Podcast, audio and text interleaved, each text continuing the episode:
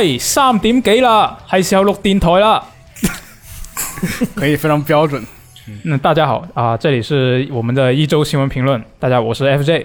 啊！我是箱子，啊，你忘了分享最美好的游戏时光呃，你你可以介绍完你是 EK，我们再分享啊！我是 EK，啊。对，那我们就来分享我们最美好的游戏时光嗯，啊。这个大家也不要忘记喝茶 啊。对，就我们现在录电台的这个时间点呢，就刚好就是这个下午的三点多啊，所以呢，大家就可以喝一下茶。那我们就录个电台。那箱子，你是不是已经？我听说你是订购了这个 PS 五啊，的国行，是就？是在我们录电台这个时间点的明天啊，就是五月十五号，反正国行 PS 五就正式发售了嘛。就是我们电台发布的那一天了。对，我也托一个啊一个游戏电脑玩的朋友啊，他帮我联系了一下供应商，啊，帮我订了一台，啊，有光驱版的。有渠道就是不一样。我当时还在抢购，然后犹豫了一下就没抢到。，对，其实我订的时候我忘了这茬了，其实我应该通知你一下的就是、啊，竟然没有通知我啊 啊。！不过你晚点买是不是也能买到那种啊所谓索尼的这种改良版？那也有可能吧，嗯就但是就不好说，就也不知道它后面什么小改版会不会有什么很大的不一样。对，主要是也不知道现在这种供应链这种问题，后面会不会涨价不一定。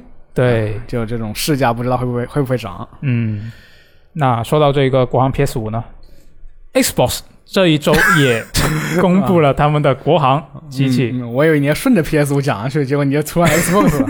那都是国行嘛？啊，对对对，也是。是这个国行 PS 五啊，不，国行 x S x S 是正式公开了它的售价和发售日啊。嗯这个 x S x 国行的售价是三八九九人民币，然后 x SS 呢是二三九九，嗯，会在这个六月十号正式发售，然后在五月十九号的零时起，就会在这个微软的官方商城以及微软的京东自营官方旗舰店开启预购。嗯，它这个就是如果不算不算不算那个运货运费和那个税收的话，感觉还是挺还是比那个海外版稍微贵一点。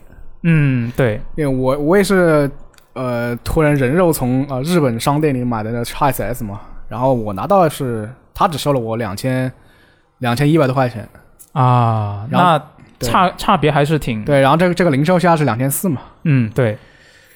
啊，那如果但是如果你当时不是以这种方式进来，对就就是就是你要上税，对，你要运费要这种海关税啊，那肯定就不值这么多钱了。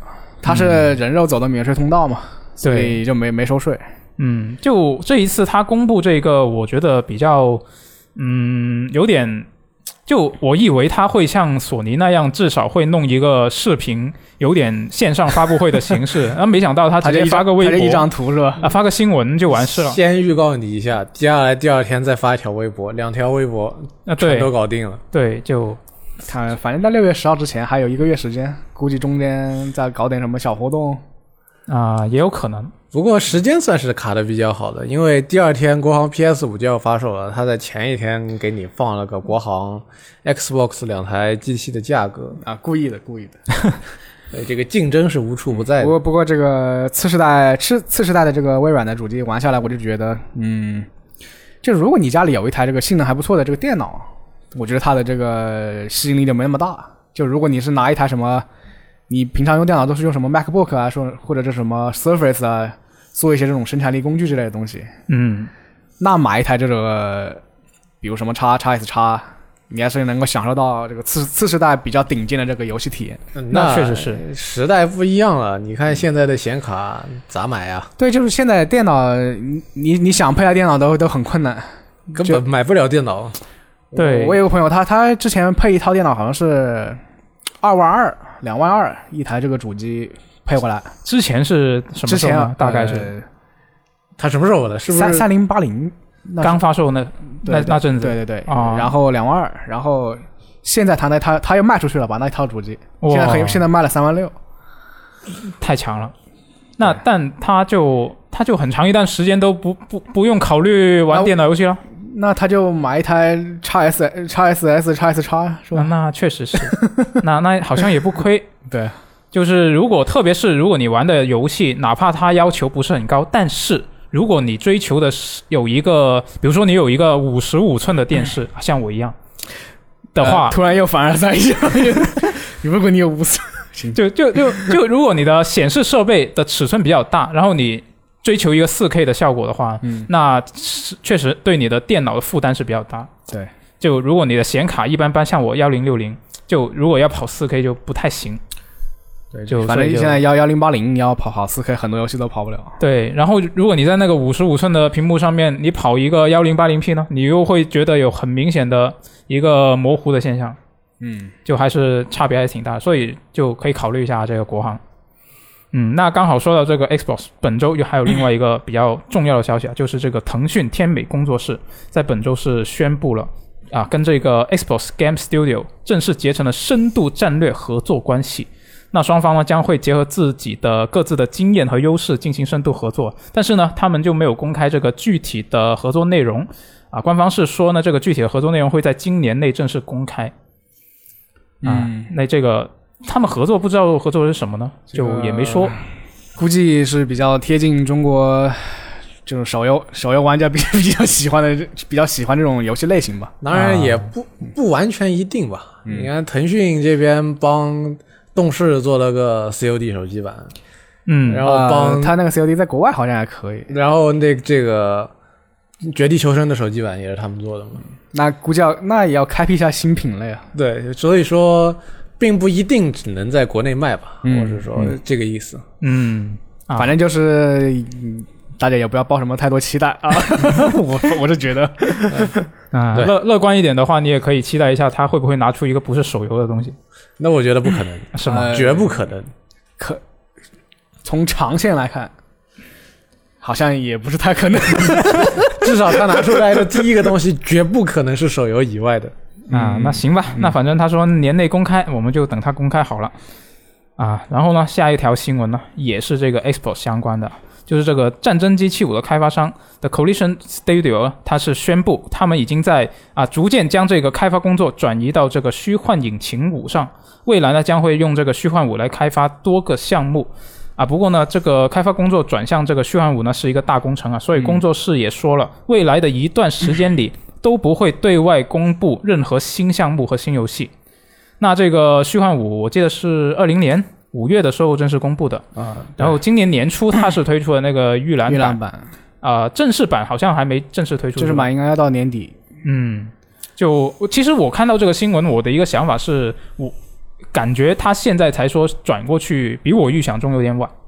就我以为他是更早就已经转过去了。啊、他可以现在在从头开始做，嗯，你这么说也对。或者或者就是说，虚幻四到虚幻五的这个过渡比较平滑。嗯，对，我记得他虚幻五刚公布的时候就已经说是，就它有很多的那些组件其实是从会从虚幻四那边一步一步的过渡过去，就开发者那边是可以很顺畅的转转过去，不会说突然要有很很多重新学习成本啊什么的。虚幻五它两个卖点嘛，一个就是全动态全局的一个光照嘛，嗯，就是说你就没必要像之前那样那样用用贴图的方式去去去烘焙那种光照，它就直接设个光源就行了。嗯，对，然后另外一个就是它的就是支持的多边形数量非常多。就嗯它之前演示中，我记得是他们官方报告中有个小，就是他们有个那个演示，有个小兵吧，有杂鱼，有好像有三千三百万个多边形。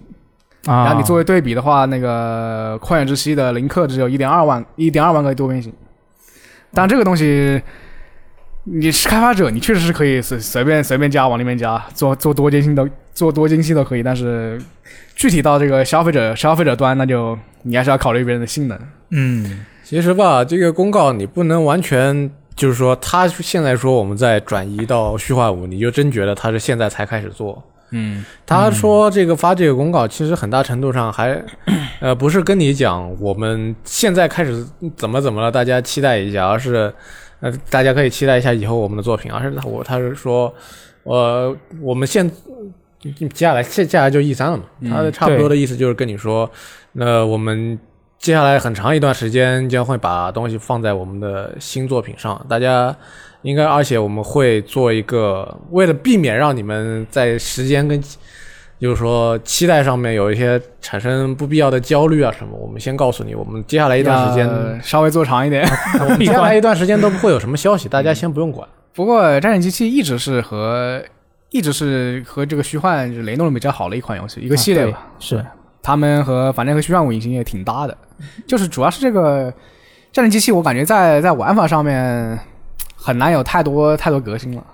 我我现在我反正就是一把链链锯枪从头杀到尾，嗯，然后他可能可能会加一点，他比较适合做加法吧，就是加一点那种新什么新载具，让你有这种体新的体验啊，或者是在这种画面上、音效上更深更深更深一级啊。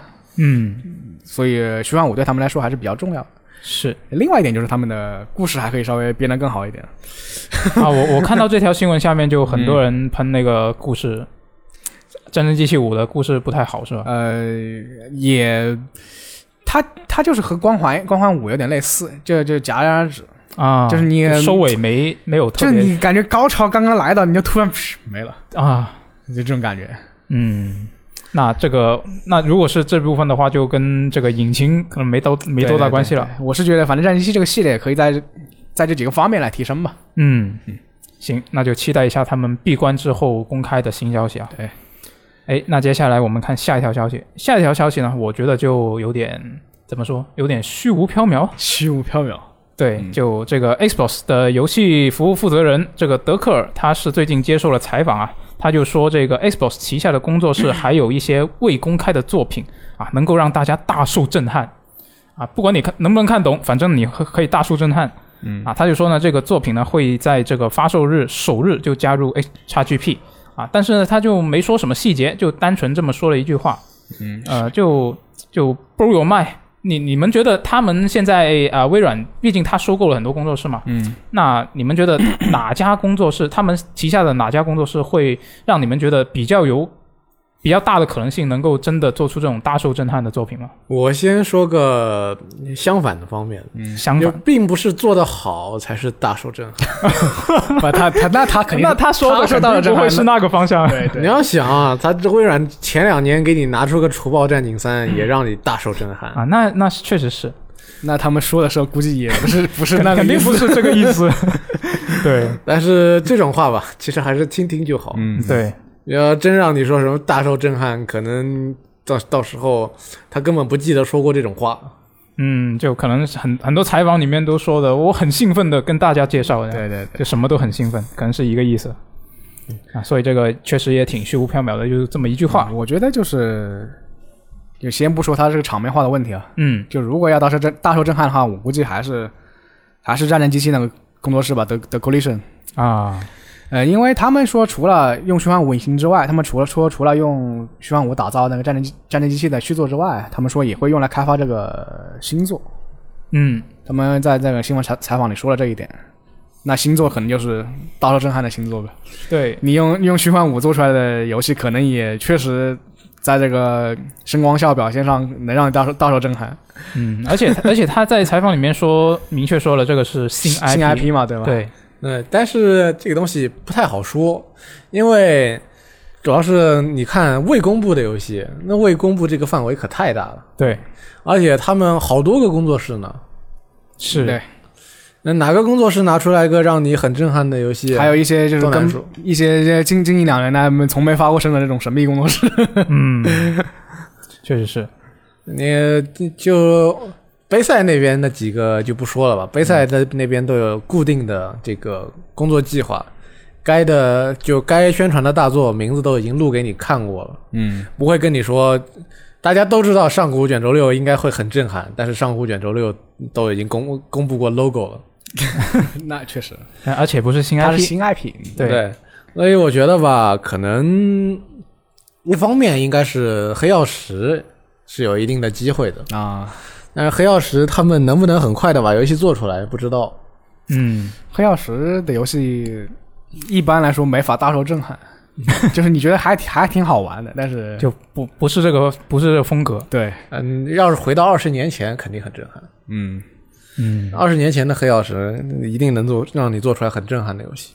然后、嗯还有就是微软那一个就结成了之后就没有半点消息的新工作室，啊，那个工作室呢，你看到的新闻只有又是某某参与过某某项目某某大佬，呃业界老兵去了。但是去了之后在干什么？他们的工作的目标是什么？他们会做一什么样的游戏？完全不知道。嗯，是不是今年 E 三上面亮个相呢？我觉得也难说。嗯，确实是，这个就很难说啊。那刚好说到这条新闻呢，我觉得本周索尼也有一条类似的新闻，就也是挺虚无缥缈，也是一句话啊，我们就看一下他说了什么，就是这个 PlayStation 工作室的负责人赫斯特，他是最近也是接受了连线杂志的采访，然后呢，他又透露这个索尼呢正在开发超过二十五款 PS 五游戏，而且呢，其中近半数是新 IP。那他就说呢，这个正在开发的作品呢，囊括了来自不同地区的多个团队的出品，有大体量的作品，也有小体量的作品，然后种类种类也非常的丰富。那除了像《地平线：西之境地》这样已经公开的大作以外呢，也有一些比较有独立游戏气质的作品，啊，他但是他说的这个就也是没有说任何的细节，嗯，其实他说有一半是新 IP 这一点，我是能够，就是怎么说，就不觉得有什么意外的。你回顾一下整个 PS 四时代，新 IP，索尼的手里的新 IP 就很多，嗯，地平线、对马岛、这个往日不再，呃，Dreams，啊，嗯，对，还有所以说他在他在世代初就把整个世代的整个世代二十五款游戏全部说完了。你想想，这个索尼自己整个在 PS 四时代，他们自己出的游戏也没那么多嘛，嗯，对，嗯，而且有一半是新 IP，说明还是他们扩展的精神还是比较好的。对，反正现在能能数出来的就就那么五六个吧。一个《西之境地》嘛，二零今今年今年今年晚些时候没有说具体时间。然后一个、一个 PS 五版的《GT 赛车七》，对，哎，二零二二年呃，星战神，那《新战神》，然后《瑞奇与叮当》，《瑞奇与叮当》是快发售了，对，还有一个那个 Firework 工作室，Firework 工作室做的一个啊，那个三三 A 多人，三 A 多人游戏，嗯他们那个团队来的人都是什么 Apex 英雄的什么。命运啊过命运，估计我个人估计是款科幻的这种多人射击游戏。可可能是个跟命运差不多的对，然后他们另外最近还投了那个那个杰德雷蒙德嘛，啊，他对，刚刚从谷歌里拖出来，然后他自己又进了进了个新工作室的一个，也是一个独占项目，嗯，但是我现在完全不知道是什么。对，主要是他现在说的是索尼正在开发，嗯，也就是那说我我拓宽一下，索尼。我们不能把非索尼的也算进来。嗯。这个这个它这个东西很玄乎。我个人觉得就是只要是他独占的，那都算索尼这个开发。就就可能可能他说的是，就是他们那边有协助一起开发的都算进去了，嗯，这也有可能。就之前彭博社不是报道说这个索尼痴迷大作啊，然后说现在什么小规模创意游戏已经很难得到同意立项嘛。就我觉得他这一次接受采访说这个事情，主要就是为了回应当时的那个报道。就我们还在做这种创意类的游戏。对，就就我们不不只是做大作，我们也有做小规模的啊。我觉得他主要是强调这一点。那个索尼还养着不止那几个大工作室呢，一些小工作室他们养着的也只能出小型作品了。你不可能说我一直是做创意游戏的，我突然我只能做三 A 了。他们他们其实他们其实还是手游工作室，嗯，那我手游做个新 IP 也很容易。是，就那也是索尼哦，但不是 FPS 五游戏。对。啊，那倒是。哎，反正他现在就没没说细节嘛，那个只能等他以后去公开更多消息了。嗯就现在我们瞎猜也没用。就但是啊，本周的另外一个索尼的新闻呢，就我觉得就比较可信度，呃，也不是说可信度吧，就比比较详细一点了。就这个 PSVR，就本周有一个新的消息啊。啊，不过这个不是官方消息，这是外媒这个 Upload VR 啊，算是这个 VR 媒体里面比较有名的一个。VR VR 媒体最后的幸幸存者，啊、对，也没没有几个 VR 媒体了。是，那反正呢，这个媒体呢，他就说他们从这个可靠的消息来源就得知了这个次世代的 PSVR 的一部分特性啊。我念一下，就首先是这个支持这个 4K 分辨率，就它的像素是具体像素是这个四千乘二零四零，就单眼二千乘二零四零。然后呢，我对比了一下这个 Oculus Quest 2的单眼分辨率是幺八三二乘以幺九二零，就是比这个 Quest 2给稍高一点。嗯，呃，实际上我自己体验这个 Quest 2的分辨率，就我觉得已经很不错了。啊，就如果它再提高的话，应该提升应该不会十分明显，我个人会觉得，嗯，就不知道啊，到时候再看。然后另外一个支持的特性呢是这个眼动追踪啊。然后外媒就推测呢，可能会支持这个视点渲染。这视点渲染是什么呢？就是你眼睛看哪里，然后那个头显它能够检测到你的眼球的动作它其实就和你真实的眼睛的那个运作方式差不多。啊。对，就你聚焦了一个地方的时候，旁边就会虚化。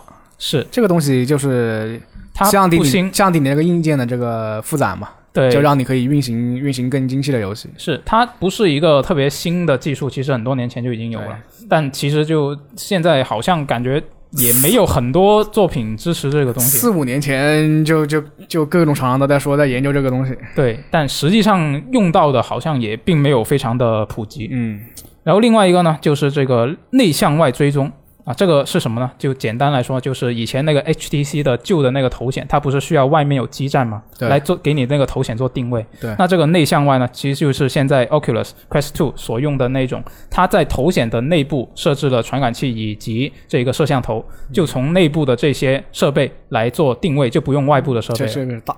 对，以前 Oculus 它也要也要摆个摄像头在你前面，对摆两个摄摄像头在你前面。就基本上这个内向外追踪是现在 VR 我觉得头显的一个趋是势吧。对你你这个是 VR 头显一个必备的东西。现在、嗯，就你你要把你要让它的易用性更强的话，就必须加这个东西。对否否则以前 HTC 那个真是太太麻烦了。你没有没有没你家里没个客厅柜式是没有办法玩的。是，对，但是但是这两个东西我看了一下，好像说现在这个内向外追踪它还是有一些缺陷，就你那那精确度上还是比不上外向内那。那肯定，别人都摆基站了，一房间对角线对，摆一个基站了。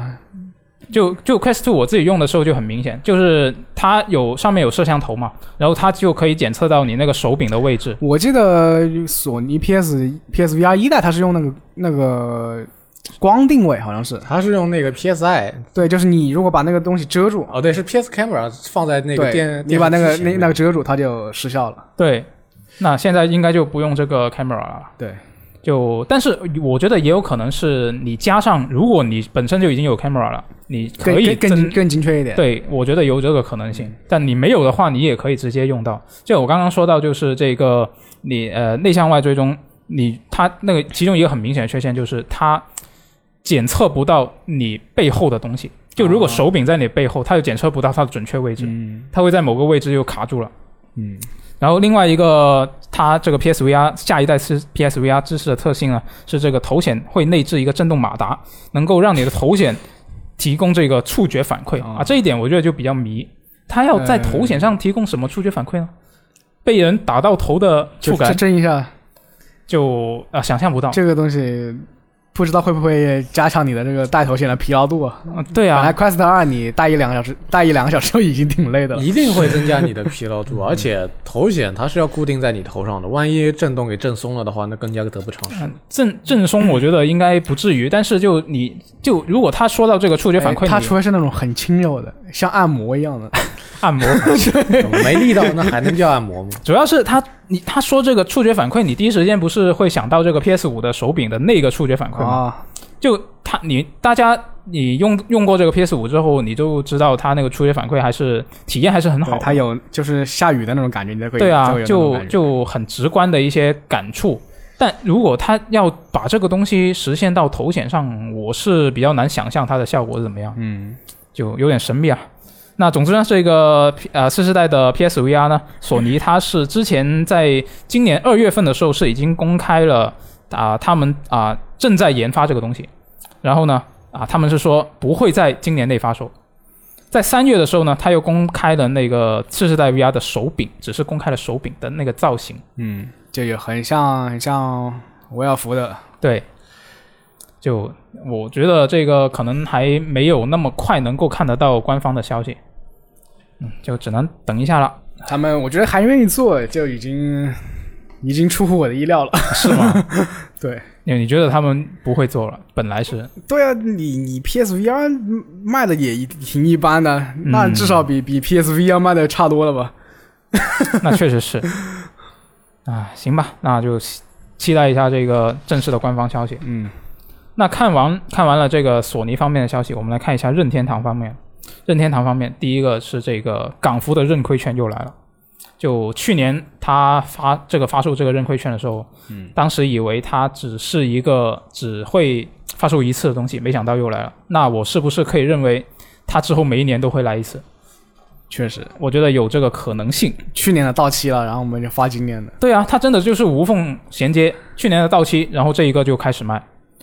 就这个，今年是这个五月的十八号开始，然后卖到七月四号，只要你是这个 NSO 会员，港服的 NSO 会员，你都可以买得到。以这个六四九港币就可以买一套两张的这个兑换券，这个有效期是啊是啊是是一年啊。然后呢，这一个它的售价基本上你六四九港币呢，就是大约是五百三十九人民币，乘个九，对你大致上就是可以理解是，呃，两百七人民币一个游戏。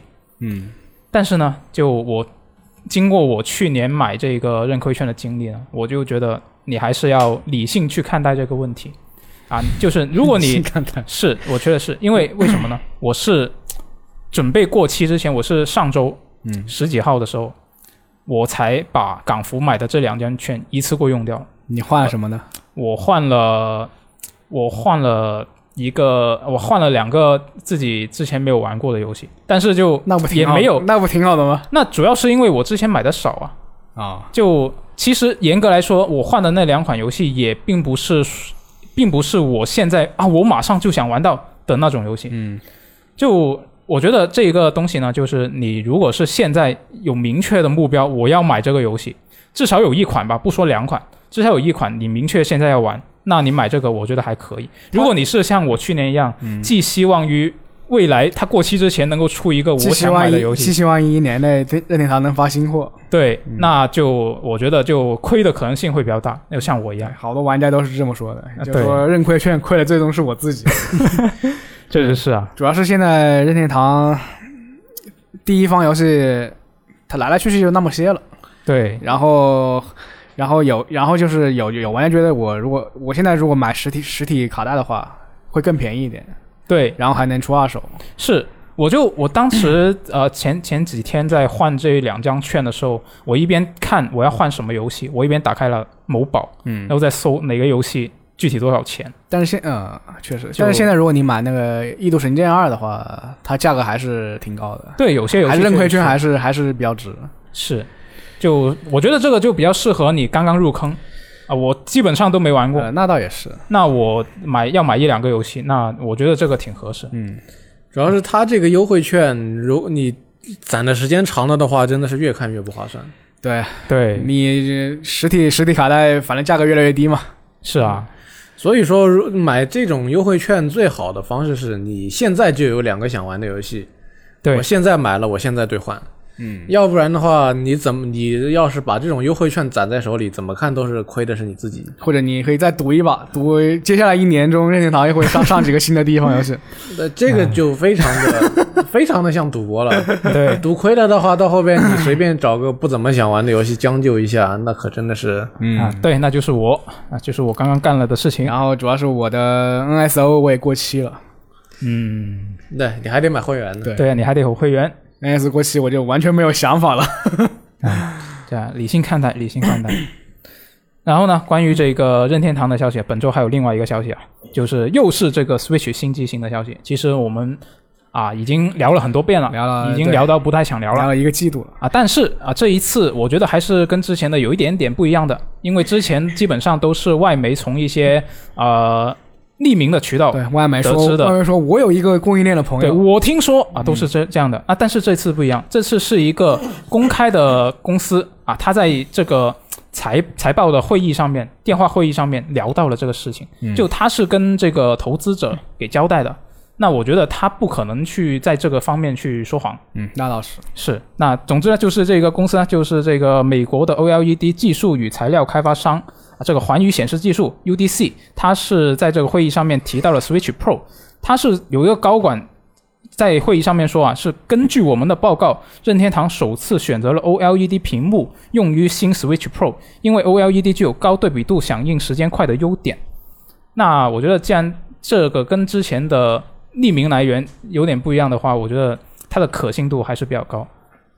我感觉是这个新机型其实确实是已经存在了，但任天堂就现在还在找一个合适的还比较还比较早期，对，嗯就因为毕竟现在你看半导体那边那个供应也不太足，嗯，然后它现在本身的现在现有的 Switch 它也卖得很好，那我觉得它真的确实是找找一个比较合适的时机会比较好。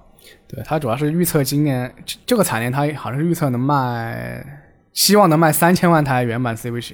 对，之前有新闻是说是让那些、呃各方面的渠道都提高他们的那个产量嘛。对，估计就是你要要要迅速投产这个新新机型，不是那么可能。但是我们已经在研发了，嗯，就就各个这各个各个供应链都给我提供这种研发材料。对，就这个 UDC 呢，它也是这个三星的一个供应商嘛。嗯，那之前说的那个传闻，不是说啊、新的 Switch Pro 会用这个三星生产的七英寸的 OLED 屏幕嘛？对那现在就对上了，就这个、哦就还还有点还有点谱啊。对啊，就我感觉这个可信度还比较高啊，但是就现在这个状态，我觉得就还得等一段时间才能看得到正式的官宣了。嗯我觉得还是不要再把太多的精力放在这种拼凑零碎的消息上面，因为怎么说呢？如果你自己把太多的精力放在上面的话，到后边呃万一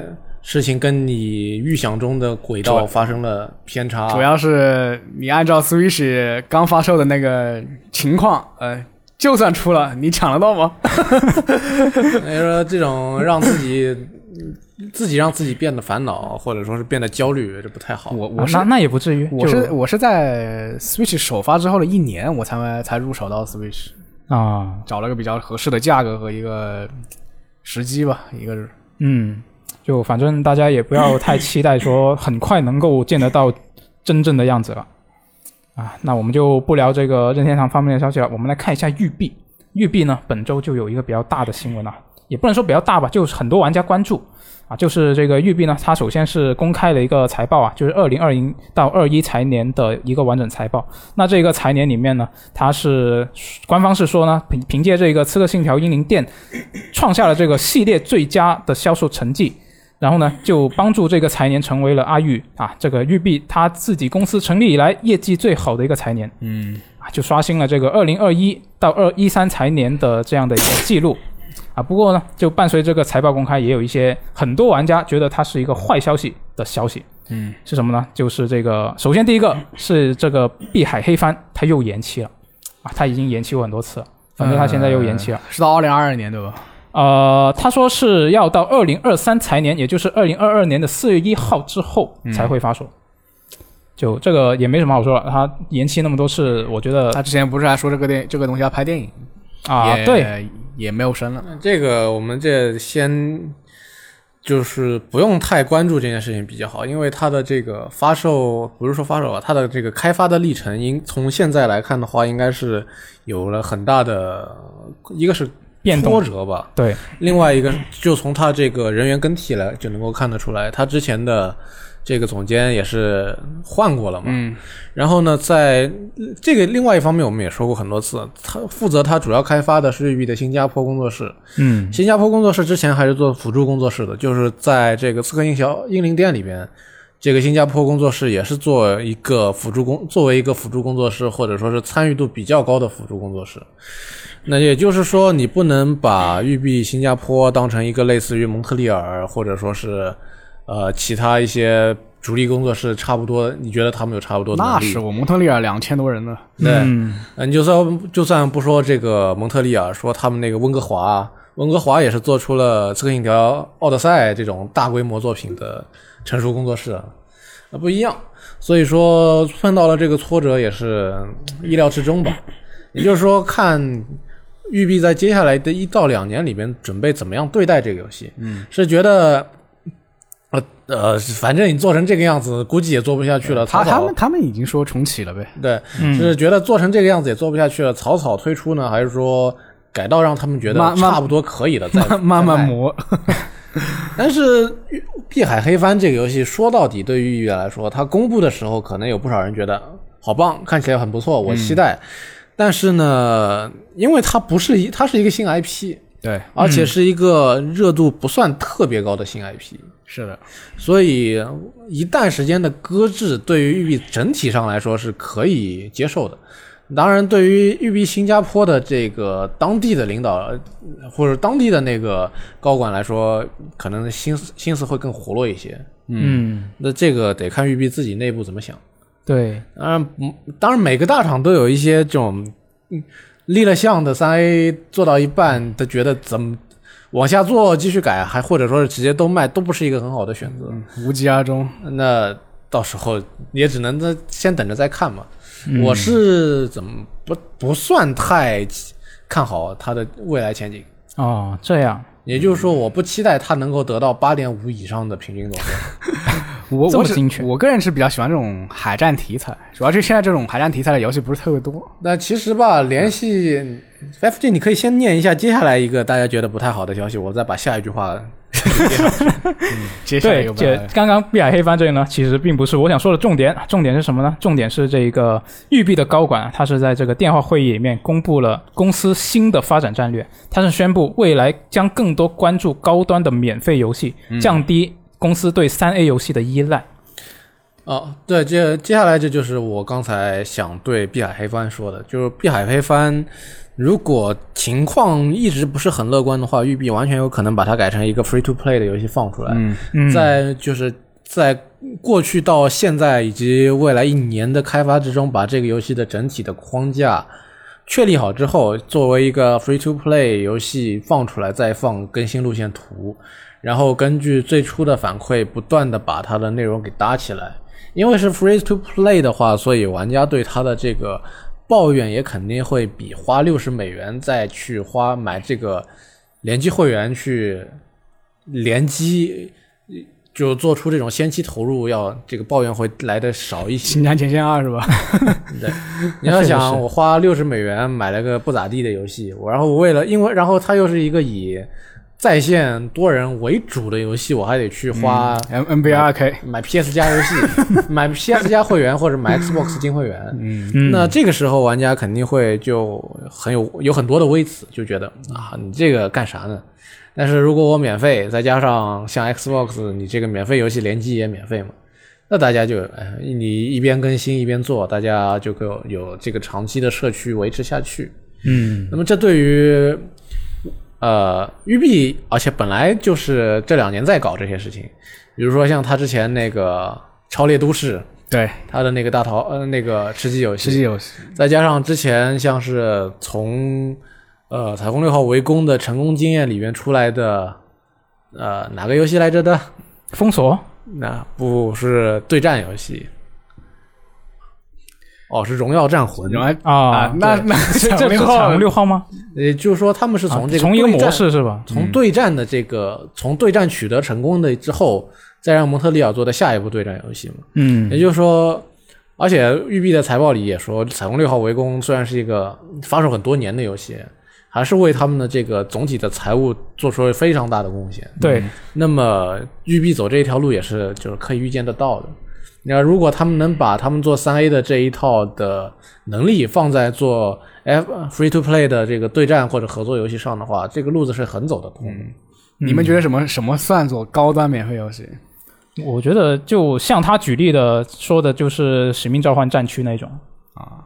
就我我我看到有很多，能呃，堡垒之夜或者 Apex Apex 英雄，那算不算？应该应该算，算我觉得应该不算都算都算。嗯他们怎么说？你从外表上来看都是三 A 级别的东西，但是是 free to play 嘛。对，就其实我觉得他们是有必要。就虽然很多玩家、很多玩家表、很多玩家吐槽育碧这个这个行为啊，对，但他们不这么做，我感觉也不太行了。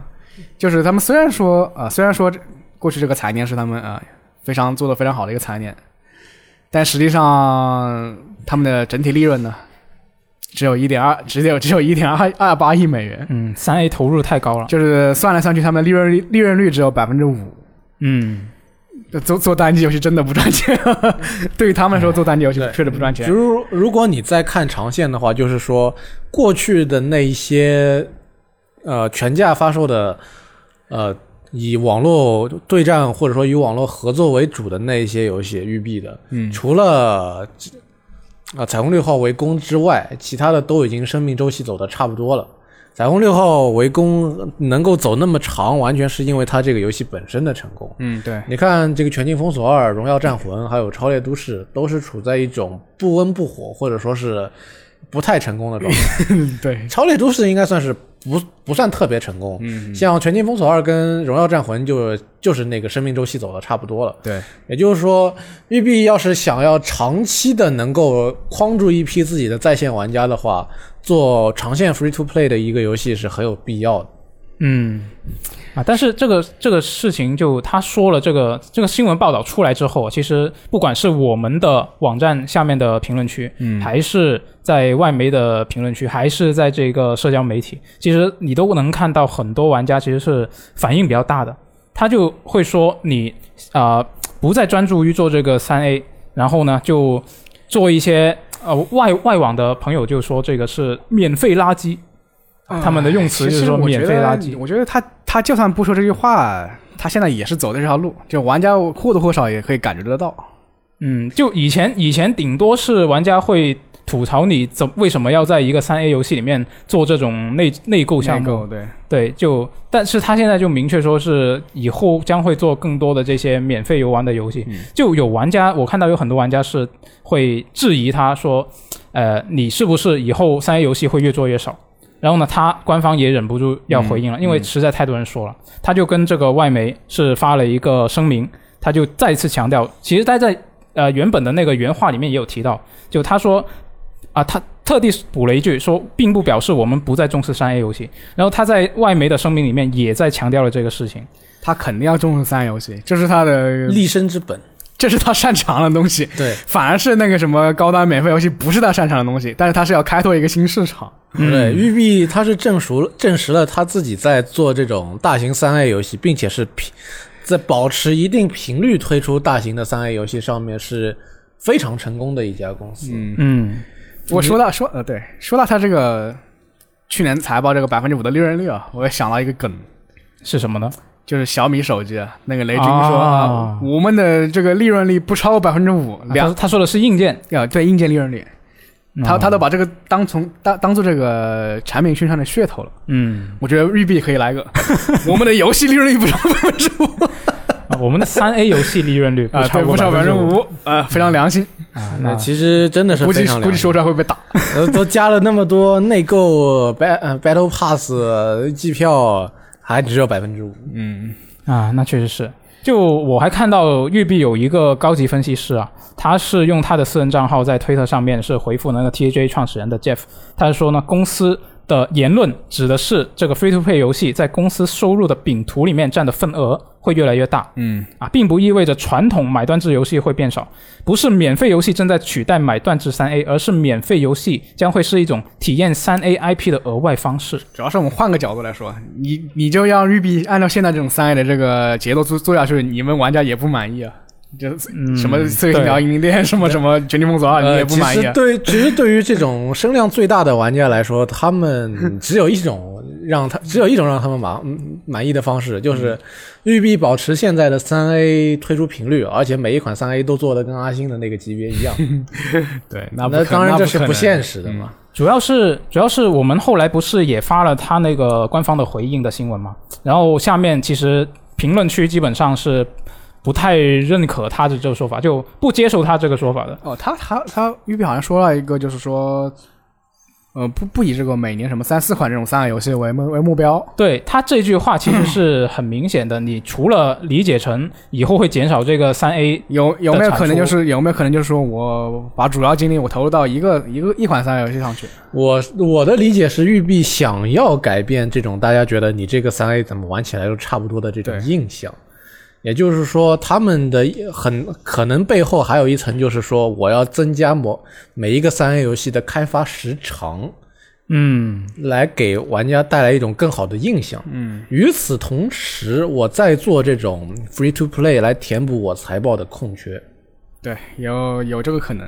嗯，如果往最好的方向来说的话，育碧应该是你可以理解成这么一个意思。当然，这是往最好的方向来说。最好就是它在减少三 A 基础之上，把它的这个某款三每年的某一两款三 A 作品打造的非常非常棒，是然后他再通过 F2P 赚钱，啊，皆大欢喜。其实这一点是可以从去年的财报里面看得出来的，或者说从去不是说财报吧，应该是从去年的游戏的情况可以看得出来的。你就说育碧在去年最后三个月直接扔给了你三个三 A 游戏，嗯。看门狗军团、刺客信条：英灵殿，再加上这个嗯渡神记分祭四崛起，嗯也就三款游戏得到的评价跟他们玩家的对它的这个喜爱程度上来说的话，只有英灵殿它是能够在这个讨论程度啊跟呃购买量上面都得达到了一个让人非常满意或者说超出育碧预期的一个水准。另外两款的作品的这个感觉都是不温不火，而且不少玩家都觉得你这个做的没什么意思。英灵殿我感觉就 就大玩家也有点有点疲惫了，就是从呃从一个不太不太准准确的这个数据来看参考，就是通关率。嗯因为像《刺客信条：起源》，它通关率我 PS 上的是百分之三十九，好像是三十九三三十九，然后然后那个呃奥德赛就变成二十九，啊，然后英灵殿变成一十九。啊，但是时间不一样。嗯，那对发发售时长不一样嘛，就越长的通关率肯定可能会越长。呃，也就是说，其实还是回到刚才这个话题上来说的话，育碧这三款游戏连续发售，其实让他们还是觉得，一个是游戏不能发售挤得太紧，另外一个就是，如果这个游戏，嗯，他们虽然都是三 A，但是这三呃这三款游戏的。他们质量也好，长度上也好，这个宣传度上也好的不同，导致了不同的结局嘛。嗯，那到最后，大家可以看得出，啊、就英灵殿在这个财报里面是特别提出是做的特别好，嗯，呃，不是说做的特别好，吧效果特别好，达到了目的。嗯，对，所以说还是希望每一款三 A 游戏都能够达到预期产出，而不是只有一两款能够达到。嗯。最后提一下英灵殿，英灵殿它取得这个成绩，其实是在我意料之中的。英灵殿虽然算是这几年的刺客信条当中首发最坎坷的一款，就是说 bug 最多，问题最多，而且还有一些游戏之外的争问题，比如说、呃国那个，比如说国内的版那个。语呃中文版 Uplay 版上来有遇到个 bug 没语没语音，哦，日版的那个和谐问题，对，都是让他，嗯还有就是这个也不只是日版吧，这个亚洲 PS 四版的那个中文 PS 四版也是个和谐问题，还有美美版的政治政治正确问题。对，啊以及他这个呃叙事总监，还是不是叙事总监，创意总监的那个呃私私生活离职问题，啊，整个一个看下来，你都觉得他是比较坎坷。尤其是我去玩他最后一次试玩的时候，我在想，我天哪，你这么多 bug，你怎么怎么卖呢？嗯，嗯，那最后看起来还是卖的很好，对，当然肯定是有疫情的原因，但是它是嗯刺客信条那么多年做下来一款以后最平易近人的一款刺客信条，啊，这样吗？对，玩的又爽，就就说它的战斗爽快度是最高的，呃，它它的这个一些元素该有的元素也回归了，然后它这个某些地方也给你减了减负，那那那确实，那倒是。而且他这个呃也从一些很多成功的游戏当中学了点东西，学了点 你觉得他下一下一座刺客信条还是会延续这个这个，啊，就是这个 RPG 这种玩法吗？肯定是 RPG 了，现在已经是到了 RPG 的一个阶段性成功了吧？连着三座做下来，啊，我觉得，呃，磕我觉得是，磕绊绊到后边稍微做出点样子出来了。嗯，嗯而就是说这一次就看育碧接下来是就两个问题，一个是下一款刺客信条是一年是两年后还是三年后？肯定不是一年后了。嗯，然后那么彻底新四时代的就是彻彻底新时代的刺客信条又要怎么做？嗯，确实，对，现在对于育碧来说，多人 IP 肯定是彩虹六号围攻，单人 IP 一定是这个刺客信条。嗯，那么怎么再把英灵殿的成功延续成功延续下去，那就是可能是摆在他们单机游戏上面最重要的问题了。嗯，我觉得他官方这个回应就不太不太有说服力。嗯，就你们会觉得吗？就因为很多玩家所质疑的是，你公司一个公司里面啊、人力资源就这么多，对你你抽抽出资资源就这么多，你要把更多的关注投给这个免费游戏，那你自己的三 A 单机游戏，你要怎么去保证它有原本的那个投入？就产这是很多的这个，我认为就是产量没有那么多了。我是觉得你嗯，再没有必要再去回应一次这个玩家的这这个争议了，因为对于育碧来说，你怎么说都会有一批黑粉在这边黑你。嗯，那倒是，发过一次声明就够了，再发一次声明就是跟少数黑粉在那边无意义的纠缠。没有，我意思是，他第一次声明就应该可以有更好的回应。就我自己一个想法是，我觉得可以不发声明，那那也可以，那也可以。他这个声明不是对，是对这个财报投资者发的、啊说的，所以股东发的是吧？这不是关玩家什么事情，他是告诉投资者你。我们会未来的这个这个财务还会有那那倒那也对那也增长的方向是投投资者就喜欢听这种东西，他才不在乎游戏好不好玩。嗯他在乎的是你这个未来你这个企业的价值还会不会有继续的增长？那育碧告诉你，我们是，我们是在往这个能长期的走继续增长的这条路上在走。我看到他这个报道，我有一个想法是，我不知道对不对啊，就是会不会把原本像现在很多像《刺客信条》啊、系列，不是有很多，就算它是单机游戏，但是它也有很多内置的氪金或者是多人的一些元素在里面嘛？它会不会把做这一部分工作的团队的人都单独出来去做那些免费的游戏，然后单机游戏就可以专注于单机的体验？不可能，不可能是吗？就如果他有比较成功的多人游戏，呃，来支比如撑说像《刺客信条》，它你说它没有多人要素，它只有那个氪金要素。氪金要素是什么？做皮肤，嗯，还有加经验值，做经验值加成，直接卖你这个地图藏宝图，然后还有就是做，就给你做几套额外的这个刀呃装备样式。那你说这要几个人？嗯，不用几个人吧？他他这个这么说也对，氪氪金条的氪金是比较简单的这种。对你像就是说这几套额外的氪金装备，那只不过就是原来的做装备的这一批人在跟我说，我跟你说，我我要额外的两套装备需求，你给他做的好看一点。那如果不是《刺客信条》，比如说是像啊、呃这个断点那一类呢？断点的话，它也是这个样子啊。断点我就不做断点了，断点的断断点的，它这个多人是什么？就是同样的任务，我一我一个人做变成四个人做呗，嗯，有区别吗？就是多对，就是说对于系统来说有区别吗？没有区别啊，一个人做跟四个人做做的区别而已。我是觉得什么全境封锁三就可以不做了嘛，对吧？我把全境封锁的这些团队来做 F T V 游戏，嗯，或者你应该说全境封锁才能直接变成 FTP，。嗯，也有可能。也有可能是。而且育碧现在这个，你玩材料的话就知道他那个 Battle Pass 吧，呃做的不是特别好。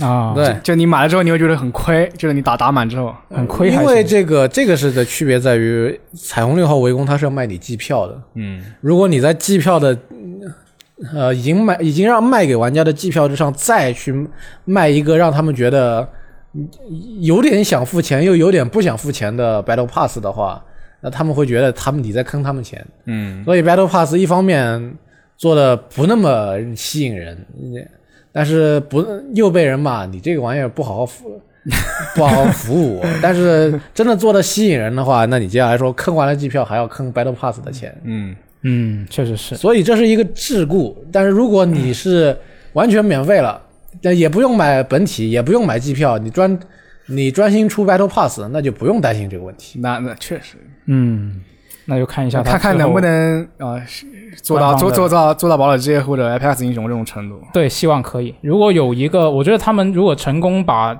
一一两个啊、呃这个免费游玩的游戏能够做起来的话，对于他的三 A 游戏之后的一个产出，我觉得应该也会有帮助。那可能还越做越上瘾，我全部做，啊、那那也 那也有全部全部做高端免费游戏。其实育碧最不用担心的就是他的人手。嗯，啊，因为育碧人手多，工作室多，所以他肯定能把这个分工都给安排好。可以兼顾。嗯，对他们他们的单机做单机三游戏这个项目管理能力还是世界上公认公认最强的最强的几个公司之一了。是，那我们就拭目以待啊。哎，那接下来我们来看一下 Epic 方面的消息。这个 Epic 跟苹果的官司呢，现在其实还在打。呃，不过呢，现在我们要说的这个新闻呢，是我记得是比较早了，就可能是接近上周末嗯，差不多那个时候，反正就是这个庭审文件呢，就显示这个 Epic 曾经计划让这个索尼、微软、任天堂的第一方作品登录自家的 EGS 平台。啊，这个文件里面呢，就显示啊，这个 Epic 曾经向这个索尼提出以两亿美元起来换取后者的四到六款第一方作品登录这个 EGS。那他也跟微软去接接洽过，啊、希望对方把第一方作品都搬上这个 EGS。不过呢，根据微软的内部反馈呢，这个 XGP 部门的高管是不同意这个合作的。毕竟这个 PC 游戏方面呢，两家其实是一个竞争关系嘛。另外呢，Epic 方面也了解到这个 Xbox 的负责人菲尔斯宾塞，他似乎是跟这个维尔福的创始人加布啊，这个 G 胖私交挺不错，两个人好像是私下经常见面。啊，所以就这个也是他们的一个障碍啊。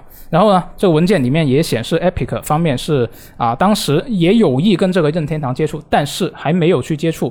但没有接触的时候呢，他们就已经把这个把任天堂第一方作品搬上 EGS 形容为登月计划，嗯啊，就很难。对，就他们就就不用做就已经知道很难了。就从他们是说啊，从任天堂的这个历史来看，这是不可能的任务，也不知道他们后来有没有去接洽。你们怎么看这个消息的泄露？呃，就是其实如果他他以两亿美元啊，如果我是两亿美元换一款索尼的游戏登录他的 EGS，那就太贵了。我觉得还挺有吸引力的。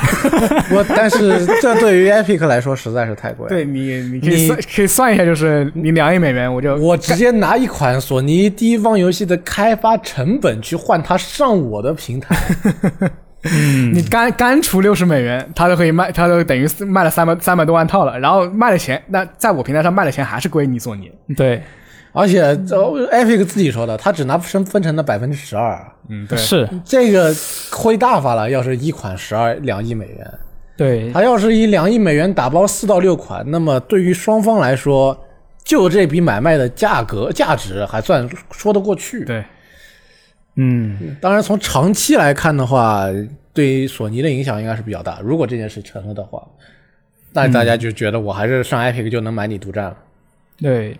那但是就后来不是也有游戏上了他们的平台嘛？就是这个，比如说这个《地平线：零之曙光》《往日不再》，虽然不是独占嗯，啊，这个 Steam 也有啊，不过还是上了。就有推测是说，这两个游戏其实也是当时这个啊、协议里面的其中一部分，啊，也有可能还有什么两个独家的什么铁血战士狩猎场啊，啊。对，生人必须死。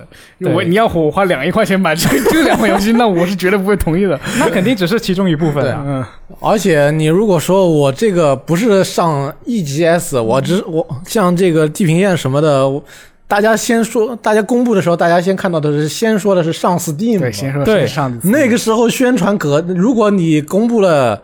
呃，这这个东西协议是让他，还是说只只是说登录 PC，没说登独占登录我 EGS？、嗯我印象中，就是索尼的游戏上 EGS 比较有印象，就是那个《死亡搁浅》，最开始但是《死亡搁浅》其实相对于来说不能算是索尼的游戏。啊，那倒也是了。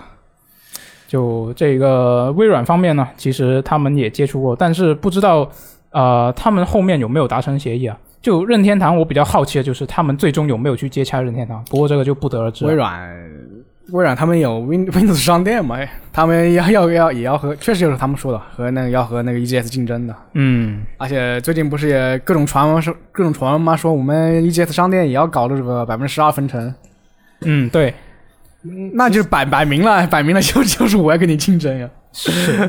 其实我对于那个微软来说，上 EGS 不算是什么障碍，毕竟它的游戏都上 Steam 了，再上个 EGS 又有什么区别？对，其实我觉得对微软来说，他但是 EGS 它的目它的目标是我要独家上 EGS。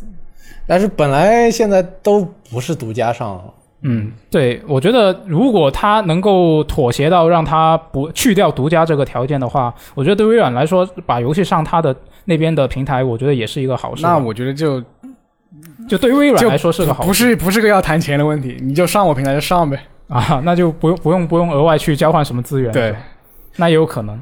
那反正任天堂这个就真的是难于登天。任天堂这个等于就是说是做个策划，做个企划，能不能成任天两说。对对，嗯，先发个邮件，先看看对面回不回。如果 任天堂没兴趣的话，我们就止步于发个邮件这件事情对啊，不是说之前什么什么微软收微软跑去收购任天堂被笑了一个小时，啊、当然那不是笑了，就别人以为他开玩笑而已。是，那可能发他发个邮件也以为他开然玩笑。然后然后 EGS 的那个 team 又跑去任天堂，哎，又被笑一个小时。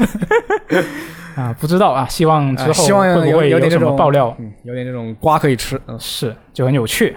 那其实这个呃庭审呢，现在还在持续。本周其实也有其他的新闻，但是我们这里就不展开聊了，就比较荒诞，我觉得。就比如说那个苹果的律师啊去针对这个 Epic 说，你们那个堡垒之夜的角色，你那个那那个角色怎么不穿衣服？啊然后那个 Epic 方面说。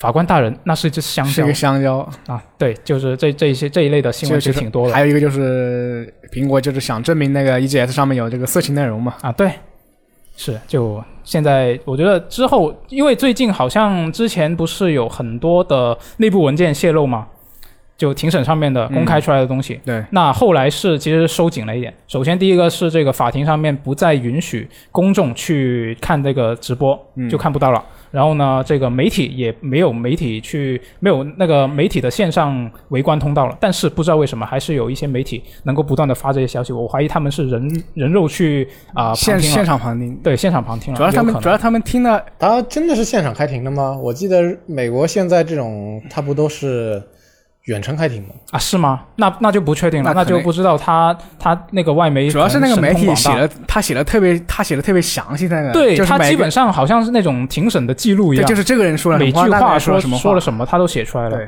就很很像就是在现场现场听的这种感觉。对我一边看那些报道，我都一边在脑补了一个那种什么法庭剧之类的画面出来。就反正这个庭审没那么快结束，就可能还得一一直打下去。就希望之后能够有更多有意思的新闻，能够让我们乐一下一。直打开两呃两三年都有可能这个东西。对，图一乐啊。那说到这个 Epic 呢，我们来看另外一条消息啊。另外一条消息呢，就是这个 EGS 商店，这个 Epic 游戏商店是现在已经支持人民币支付购买游戏了。那这个国区呢，只要你是国区的用户，那你是默认是使用这个人民币付款的。但是如此一来呢，这个商店里面的游戏的一些国区的售价其实是有所变化的。首先是这个往日不在，它刚刚啊、变化的时候，刚刚转用这个人民币付款的时候呢，它是从之前的四十二点九九美元是变成了一百七十九元人民币。但是呢，在我们录制节目的当天，它又涨回去了，它就涨回了二百七十九，也就是跟 Steam 一样其实这个刚刚降到一百七十九元的时候，就很多阴谋论嘛出，很多阴谋论出来了啊，是吗？哎有什么阴谋论 EGS 要开始背刺 Steam 了。啊？呃我当时也这么想的，但是我觉得这是个好事，就是你不是骂我独占吗？我啊不独占呀，那我就比他少一百块钱我卖啊。你愿意买贵的你就买 Steam 嘛，愿意买便宜买我的。啊，那很强，啊、对啊啊，但是呢，现在就啊，很可能只是一个临时一个通打错失误对打错了数字。已经恢复原价，已经恢复成二百七十六元了。对，另外一个有价格有变化的游戏呢，是这个《底特律：成为人类》，它是从之前的十八点零九美元啊，是变成了现在的二百二十九元人民币。当时这个十八点零九美元呢，其实你看它这个零头那么那么奇怪，就是当时是为了当时的汇率算下来，这个十八点零九美元是一百二十八元人民币，是跟这个 Steam 上面的《底特律：成为人类》是同样的价格。那现在呃，这个汇率已经变了，它已经不是一百二十八了。但是我很好奇的是，为什么它不是直接调成一百二十八元人民币？不是一百二十万吗？啊、不是，它现在是二百二十九，就 Epic 上面的这个版本不知道，他可能有有一套换换算标准吧。啊，不知道。就因为我之前看他，因为他刚上架的时候不是呃按照他原价的那个价格就比较贵的，然后去直接换算按汇率换算成人民币，然后当时就大家都说你这个游戏怎么卖那么贵？就跟 Steam 一对比的话，然后当时就马上调价了，调成了十八点零九。它调成十八点零九就是为了跟一百二十八对齐。嗯，那现在他要再调的话，为什么不是直接调成一百二十八？其实应该还是工作上阴谋面的一些论一样转换的问题。Steam 背刺 EGS，其实感觉就是大家的反应来的很快，但是他们那边的动作没你来，你的没你的反应来的快。对嗯，，Steam 迫 Steam 迫使一迫使 EGS 涨价啊！我乱说的。对，哎这种事情。不过不过，你想玩这个底特律，底特律的话，现在主力平台会稍微便宜一点，经常打折，有时候三十三三十几港币就可以买。嗯，然后你想买实体光盘的话也，也不会很贵。八十块钱。那之前都会免过了。嗯，对，是，那这个就我觉得他现在可能我比较担心，或者或者说有很多玩家担心的一点是，他现在变成了人民币支付之后，以后他做活动，像以前那种十美元的套娃券，啊现在会怎么变？是吧？就你你要万一变成十人民币，那就那就非常的坑，是吧？那是我觉得应该不太可能。我觉得就是六十九元呗。嗯，那这个它都有国区运营，那说明它到时候肯定会针对人民币做专门的活，动是吧？对它会调整这个价格的五十九五十九元五十九元券或者六十九元券，嗯我个人感觉这样的。有可能，就大家不必太担心它会变成十人民币券。那不可能是，那会骂死去十人民币券，那还不如不不做。对，行吧，那就看一下之后的情况啊。那看完这个 Epic 相关的消息，我们来看一下谷歌。谷歌这个 Stadia 平台大家都知道了，就啊挺不顺的，从推出到现在其实都挺不顺的。嗯，那但是呢，本周这一个 Stadia 的市场营销主管呢，他在接受外媒采访的时候就说呢，这个云游戏平台呢活得好好的啊，他就说呢，这个 Stadia 今年会上架一百多款新游戏，他们正在努力让这个 Stadia 成为玩家的一个好选择。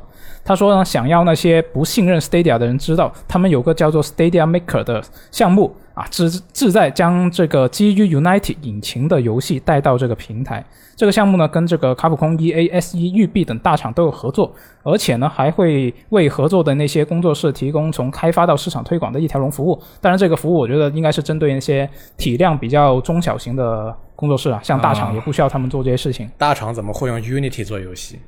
啊。那那很那也不一定，那也不一定那也。不一定。Unity 现在啊、还是挺好的。那那反正他是这么说的，我觉得他不至于在这个事情上面说谎，但是可能按他这么说，像 E K 说的，我觉得也有道理，可能是大厂有，但是不多，就相关的大厂也有也有创业新项目嘛？可对，就可能是。那反正他就说呢，现在这个项目已经催生了五款独立游戏了，然后还有二十多款游戏正在开发中。嗯，就大家怎么看他这个活得好好的说法？会呃是是逞强吗？他催生了五款独立游戏，还有二十款游戏也是独立游戏。啊、也有可能啊，他没说，但是有可能。嗯，你看它上面都一个 Unity 摆在那里了，不如 EGS 是吧？跟我说 是中型游戏我也能接受，但是绝不可能是这个大型游戏。嗯，我感觉就是活着，但没有完全活着。啊，死了但还没能能能活，只能活一点点，就是这种感觉。就是呃，Stadia 平台感觉是从最开始亮相的时候，从一个打着哇，我们要革革这个主机主机产业的命，啊，到现在，哎、我们跟我们和其他的云游戏平台是一样的，呃，到现在是我们孵化一下这个独立游戏，嗯我们和其他云游戏平台其实差不多，就是一个平台，嗯，你们大家都可以上。呃，其实我感觉他们这个项目是，他们那个高层对对这个呃三对对这个自研这个三 A 游戏有有比较错误的认知吧，要么就说是极其没有耐心，因为你看他最开始是组建两两个工作室嘛，对，一个是蒙特呃是是蒙是是叫什么来着？蒙特利尔？不对，反正反正是由那个杰德雷蒙德带的一个工作室，啊，对，是另一个是由那个原来是什么呃索尼是莫妮卡的那个香农带的一个工作室，是，然后一个做了两年被砍了，一个做了一年被砍了。就刚跳槽过去就，什么三 A 游戏能做这么快？两年一年，两年一年，我就把一个一个这种一个这种很大型的三 A 游戏做出来。那你不如这么想，对，先说我们进进军云游戏，以谷歌的这个能力去吸引这个呃投资者对这个概念的关注。过了两年不行了，把这个云游戏的项目给给给砍了，减少他对财报的拖累。我倒是觉得就是就是没想好，没想好，没想好就开始做，嗯，他否则也不会这种大张旗鼓的。我一开始我就抛两个公式出来，对，可能还是太傲慢了吧？你觉得觉得就是这个谷歌没做好这个调研之，前有个那个业内人士，他去问了一下一个呃 Insonomic 的嗯。Insonomic 的一个开发者，就是说，那 Insonomic 开发者就是对谷歌 Stadia 的态度就是说，不太信任这个平台。啊，就是就是谷歌它现在的策略就是说我扶持第三方呃来来做一些游戏来登录我的平台嘛。是，那 Insonomic 的开发者就说你连自己的自研项目都说砍就砍，那我万一帮你们做这个第三方游戏，我做了一半，你把这个东西砍了，哎，所以他说呃，并不要求游戏 Stadia 独占呢，那打消你这个疑虑，但但是你你要是中间资金给我断了怎么办？那确实是。那但特别是那种中小型的啊工作室，那独立游戏愿意做呢，那很很自然，我花个几万美元，你就可以开始开始可以开始帮我做了。嗯，人家做中型游戏一开始就觉得你肯定你这个不靠谱，对，所以说，啊我觉得 Style 最终就会沦为一个这种很很很很平庸、很普通的这个云游戏平台吧。关键是谷歌能够允许他们自己还留着这么一个很平庸的云游戏平台吗？可可以啊，这个东西，你看谷谷歌，反正反正都砍了，我也没什么投入了。那接下来那机房还得要钱，那我谷歌财大气气粗啊，就一点机房的钱无所谓。对，就其实之前有很多人是觉得，就我就像那个什么 GeForce Now 一样，我就开一个这个平台挂在那里也行啊。嗯，那也不是不可以。就之前有很多人是觉得，啊、当初他宣布那个砍工作室的事情，是觉得，当时有人觉得是直接会把这个整个业务给砍掉，就没想到他只是砍了第一他方砍了之后，他们自己就说：“哎呀，做这个单机游戏太贵，太费时间了。”一听就是没想好啊。对，就没做好调研，嗯，都不知道这回事。哎，那这个现在他就只是说活得好好的，那我觉得他们之后也还得用实际的行动来证明出来，也挺好，就就这样活着呗。就满足于现状他他其实刚刚刚刚出来的时候，我这我就对他的期望就是这个这个期望。是吗？对，就他已经达到你的期望。嗯，就是你，我觉得你你自研自研游自研的单机游戏自研单机游戏不靠谱，嗯，我是这么觉得的。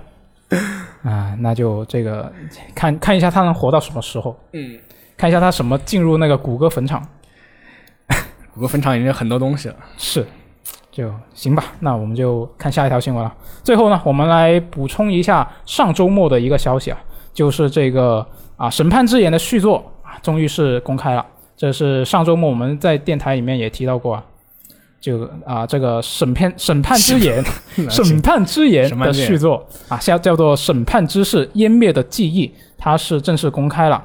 啊，就会在这个九月二十四号全球同步发售，登录这个 PS 五、PS 四啊、x S、x S、Xbox One 支持中文，这也是世嘉第啊这个如龙工作室第一次做这个全球同步发售。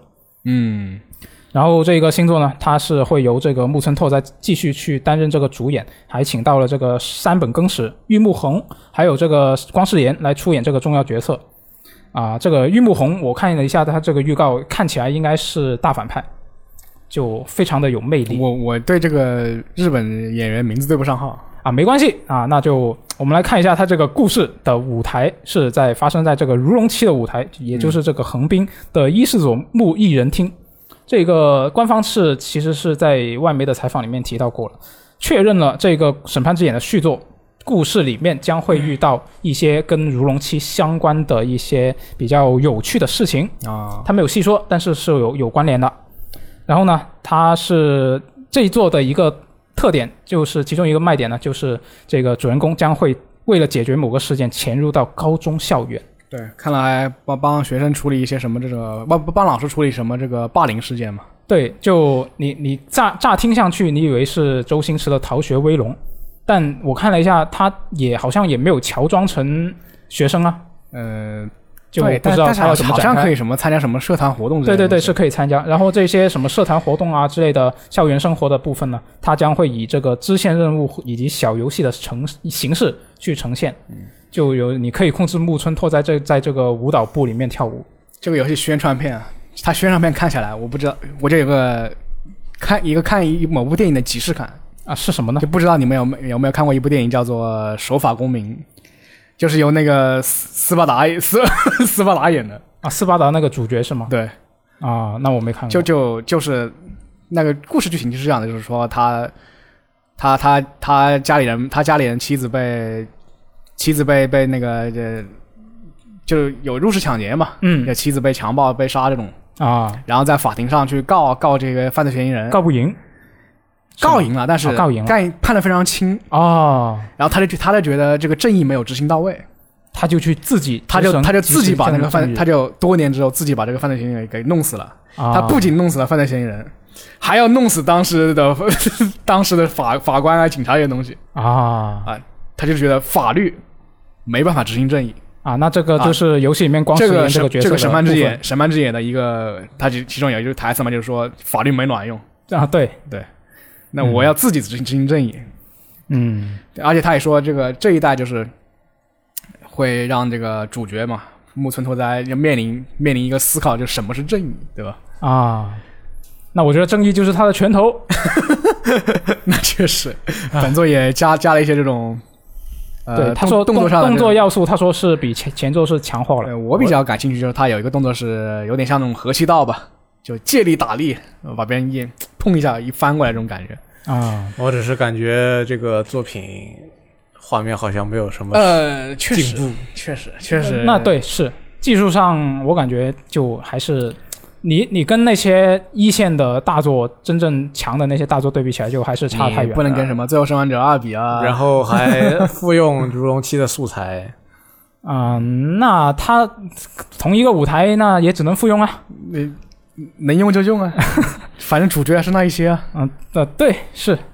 就我觉得这个他公布这个消息，我觉得比较遗憾的一点是，木村拓哉他还是只是配音，嗯，他没有参与到那个动啊、捕。动捕里面。我其实要也不觉得就是之前那个动捕差也，还可以啊。不差，但是嗯你想啊，他请一个知名演员过去，那你其中的一个卖点是不是能够看到这个知名演员他本身的演技？啊，那如果你用了呃别人去做动作捕捉，嗯 那他自己个人的演技又发挥不出来。那嗯你看，你看战神新战神的那些呃花絮，他都是自己演的，演员自己演的，就配音跟动作捕捉是同一个人。嗯，那我觉得这种应该是能够最大程度上去发挥这个可演员的能木村拓哉来。说可以，得加钱，也也有可能，也有可能，呃自家世家不愿意加钱。确实有可能的，我觉得。对于他们这种投入跟回报的作品来说，请这种演员做全程动捕已经是应该是一个非常呃非常大的投入了。对，性价性价比不高。让这个演员做这个表情跟台跟动这个台词的收录，其实应该已经是呃花了很多钱了，而且演员还有档期这个东西主。要他对他他请他请很多人，他又不是请一个。首先是你要想，这他做演员是有档期的，然后因为你这做这个档期，你要让他们一起表演的话，那你得让所有的演员的档期都对得上。如果是配音的话，你可以让每一个演员分别来收录。嗯，也有道理。就这个如果你要为一款游戏找五六个知名演员，然后再去让他们档期都对得上，再这么搞，可以啊那就很，难死了。亡搁浅啊，然后你要想，因为他还有别的 NPC 在里边，那这些不重要的 NPC，那你还得让他们也去跟这些人对戏。那我觉得他如果是游戏制作，可能不一定得档期跟上，可以分开拍也有可能。那你这样搞的话，对于他们来说，那又不是一款认真的作品。那不一定，就专业的演员是可以跟空气对戏的，我觉得是。嗯那这个时候你就会出现看见两个人这个表演的态状态跟这个收录的语音产生一些那微妙的不和那谐的证明这个演员不够强啊，我是这么理解的刚才说大反派是那个上庭被审的那个吗？啊，不是不是那个，啊，是那个西装革履的，非常啊、脸比较瘦削，啊，他。是是要拿那个锥子去扎那个木村的那个人吗？呃，啊你肯定忘记了我忘记了，我忘记有这么一个动作。嗯，就反正这个消息公布之后呢，就是这个，啊，他不叫木村，他叫八神。啊反正就是他 啊，没错，也没错。嗯啊，反正这个啊、游戏星座公布之后呢，这个明月忍阳他是跟外媒接受啊、接受外媒采访的时候是确认了这个如龙系列现在是已经全面转为这个回合制 RPG，、然后呢，经典的动作玩法呢将会由这个审判之眼系列来继承。你们怎么看这个变化？呃，我觉得正常。而且这是一个面子问题。如果如龙他们好不容易给自己搞了个完全设计好的，就是动这个 RPG 战斗模式，用了一做就说，因为有玩家觉得想要改回去就改回去，那不等于对，另外另外把这两个 IP 给给隔开，我觉得还是挺好的。对就如果你你两两套东西都是一个玩法，那反而反而大家意见更大。而而且一个是《如龙七》是受到了一个在媒体上受到了一个不少好评的游戏。对如龙如龙七就是如果你只是因为一些玩家说我还是想要这个动作玩法，你就改回去，那相当于你把你之前整个一做的努力都给白费你。如龙七刚刚刚公布的时候，大家都都骂骂你这个回回合制不行，结果真正上手，大家觉得呃还不错。你把你从玩这个美腿这边建建立起的声誉，你把你用这一套系统吸引来的新玩家，以及你把这个愿意支持你往这个新系统上面去改的玩家，就这样，如果你改回去的话，就直接全都抛弃了。嗯，嗯，当然它这个回合制目前还是不是不是那么好玩，呃相比 DQ 的话还差差差一些。对，那还是有需要解决的地方。嗯但是你看《如龙八》应该还能够做得更好。对，，就是希望把它这个回合制修好嘛。反正他们那个制作者制作团队也有人说啊，我们就是 DQ 的粉丝呗，嗯就按按按按照他们那套做的，是就希望能打磨到就是数值方面啊这种方面能打磨到那个精度吧，包括这个职业系统。对像像之前那个如龙七职业系统就是有几个太强了，有几个太弱了。平衡性不行是吧？对对对，而且有几个看起来太奇怪了。我觉得都挺奇怪。不过比如说像保安混混，那还算可以。嗯，然后什么吟游诗人是吧？那个皆皆有。你那个吟游诗人真的是太奇怪了。还有那个占卜师，嗯，啊，那行吧，完球那就期待他这个鱼龙如龙的下一座能够会不会有比较大的进步。好了，那以上就是本周的新闻啊。那其实国行的 PS 五跟 x S x S 都已经公布了，大家感兴趣的可以去买一下。就现在箱子是已经买了，嗯，我也准备看去要不要去这个线下的实体店对碰一下运气呃这个直营店。之前不是那个华为商城，他们说也会上嘛，这不是广告啊。啊，对，我也看到了，就是他们竟然也上，就这个我觉得挺奇怪的。我可以等一下把那个链接发给你，你可以去试着看能不能抢吧。不必，我已经有了那个链接啊，我已经上去看过了。原来如此，没错，对于我来说的话，这个周末主要还是要看看大家拿到了第一批拿到国行 PS 五的玩家们，大家怎么说啊，对对对，就比如说是产品的这个品控方面啊，怎么样啊？就我觉得可以，如果不是太急的话，也可以去观望一下我我的据说是下周一可能就能到啊。啊。也也也要下周一，对，下周一，嗯，行吧，那我们就下期节目再见，拜拜。拜拜拜拜。